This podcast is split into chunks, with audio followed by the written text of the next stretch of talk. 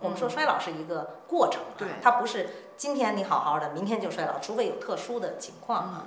衰老呢，应该是一个长期的，我们叫系统工程，嗯，从生活节奏啊，生活的方式，从我们的饮食结构，从我们的这个呃生活的环境。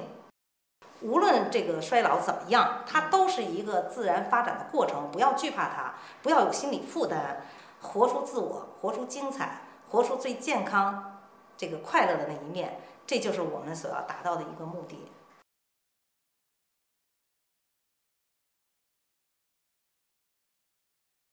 Hello，大家好，欢迎来到一刻 Talks。在这里呢，有满满的关于健康的干货。那么今天，一个 Talks 联合全球品牌会员商城、单创以及新西兰和澳大利亚三大健康品牌 Melrose、m e t q B 加，并且呢，我们专门邀请了在国内健康领域非常知名的专家学者和我们近距离来聊一聊健康。那我们非常荣幸邀请到的嘉宾是国内知名运动医学专家、国家首批注册营养师。北京体育职业学院运动人体科学教授，北京市科学健身专家讲师团副秘书长，国家健康管理师，首都保健营养美食学会特聘专家顾问牛映雪教授，欢迎您！听众朋友们，大家好。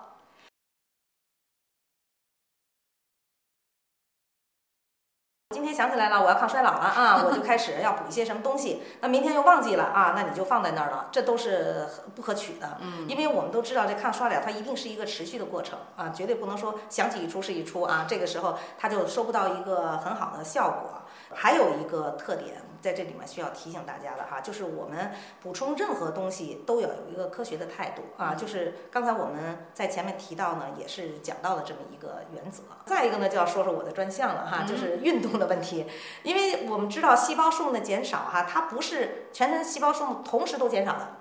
它是有些呢是减少的呃快一些，有的减少的就慢一些。举个例子，你比如像我们的血细胞啊，血细胞里面有的呢，它的这个寿命呢几个小时、几十个小时就这样就完了啊，它的作用完成以后它就死掉了。所以呢，我们比如说我们去献血去了，献血以后很快短时间之内，我们的血细胞啊、血液成分呢就会补充上来了。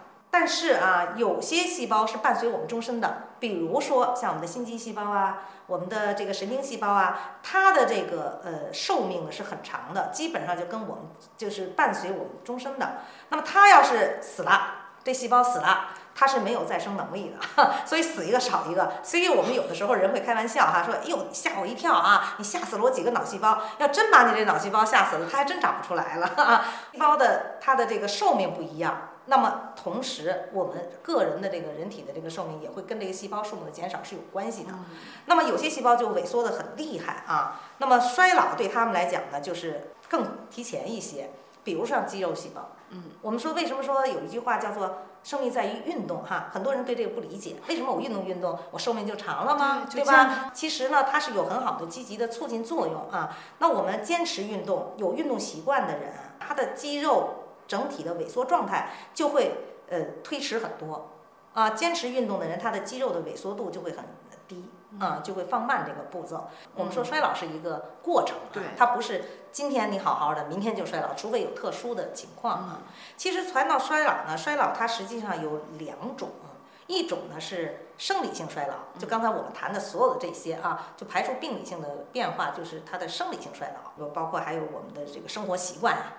这个有人特别爱熬夜哈，其实熬夜就是特别损害我们的细胞，就是你无形当中就是过度使用它。说的要透彻一点啊，或者叫做通俗一点，就是你属于过度使用它。它该休息的时候，你让它休息，这样的话呢，对它的损害是挺大的。这是我们说的生理性衰老。还有一种衰老呢，叫做病理性衰老。比如说有一种病就是。小孩儿得的啊，就是那种早衰症，儿童早衰症。这种孩子呢，就是基本上很难活过到这个二十岁，一般到七八岁啊，十岁左右他就就不行了。那么这些孩子是怎么回事呢？就是他的这种衰老进程啊，是我们正常人的五到十倍。所以说，再再回到我们的营养的这问题上来啊。那么，既然细胞这么需要营养，那我们就需要给它一定的补充，而且这个补充一定要科学、要全面、要均衡。我们在前面谈到细胞的线粒体的时候，已经提到过了，就比如像里面的这些酶类物质啊，如果说它真的减少的很多了，那么如果不通过外在的一些补充，靠我们自身是很难达到它的这个均衡条件的。那如果达不到这均衡条件，那你势必你的整体功能就会逐步逐步下降的更快。所以呢，我们说类似于像辅酶 Q 十啊这些就是关键性的东西哈，在医疗上来讲呢，它很少用它来作为一个纯粹的治疗用药来用，但是呢。很多疾病我们可以看到，它用它作为辅助治疗，比如说冠心病。啊、心肺功能降低的这些啊，我们可以加一些这辅酶 Q 十啊，这些增加心脏的动力作用哈，作为一个辅助疗法，它还是很很需要的。特别是像我们还有一个比较突出的衰老问题，就是大脑。脑细胞的这种呃个别细胞的这个损伤哈，它实际上跟辐射呀，跟很多很多因素都有关系。嗯嗯，所以我们说呢，衰老实际上它是一个系统工程，它不是某一个阶段的这个产物。所以呢，这个大脑营养的补充还真是应该列入到我们的这个话题当中来啊，引起我们。朋友们的这个广泛关注，凡是关注抗衰老问题的人，都应该关注这个脑衰亡的这个问题，因为这个问题也是一个很棘手的事儿。所以我们的这个营养补充呢，应该是在我们抗衰老的进程当中的一个特别特别重要的环节。在这里面，我想提一下啊，我们一直在提抗衰老，抗衰老啊，延缓衰老，衰老是一个过程。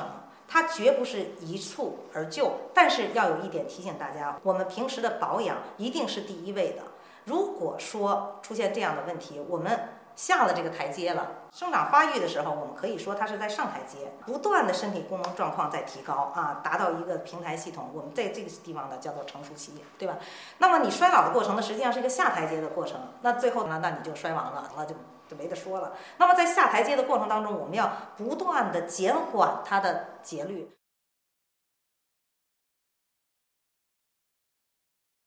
这个抗衰老一定是要从年轻的时代就抓起。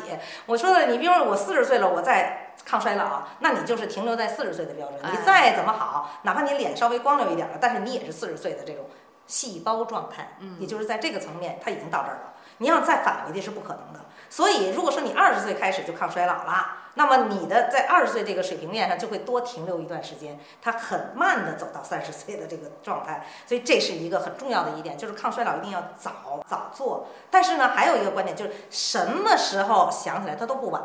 你至少在这一层面上呢，你能够很好的再抗一把，是吧？这也是一点。还有一点需要提醒朋友们的，就是每个人的特殊状态是不一样的。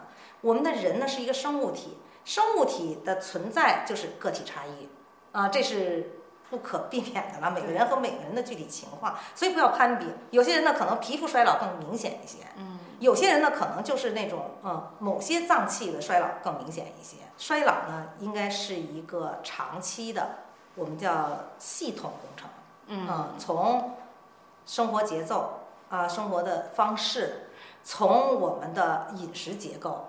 从我们的这个呃生活的环境，所以这里面再强调一点，科学的延缓衰老方式方法有很多。那么它最重要的一点就是要适合你自己。所以我们讲这个抗衰老呢，它实际上是一个很科学的问题。就是抗衰老医学，我们说它已经形成一种独立的学科了。我们最主要的目的就是在各个领域和环节这方面呢控制衰老的进程。现在还没有到。就真的让人啊，就完全的，就是你现在三十岁，你再回到二十岁去哈，这种现在基本上还是一个天方夜谭的东西。那会不会很快就能够实现？那我们期待着科学的这个发达程度啊，我当然我们都希望我们能赶上，这都是那个一种期待吧。但是呢，就是提醒各位朋友。无论这个衰老怎么样，它都是一个自然发展的过程，不要惧怕它，不要有心理负担。所以呢，说起来啊，这个衰老的问题吧，嗯，一个是我们要认识它，这衰老是一个自然过程，是不可抗拒的。可以说，就是你不以人的意志为转移，你说我不想老，它就不老吗？它还是会老的。那我们所能做的就是延缓这个过程，而且在这个整个陪伴着衰老走下去的这个过程当中呢。活出自我，活出精彩，活出最健康、这个快乐的那一面，这就是我们所要达到的一个目的。感谢牛教授跟大家分享这么多干货，我就到此结束了，再见。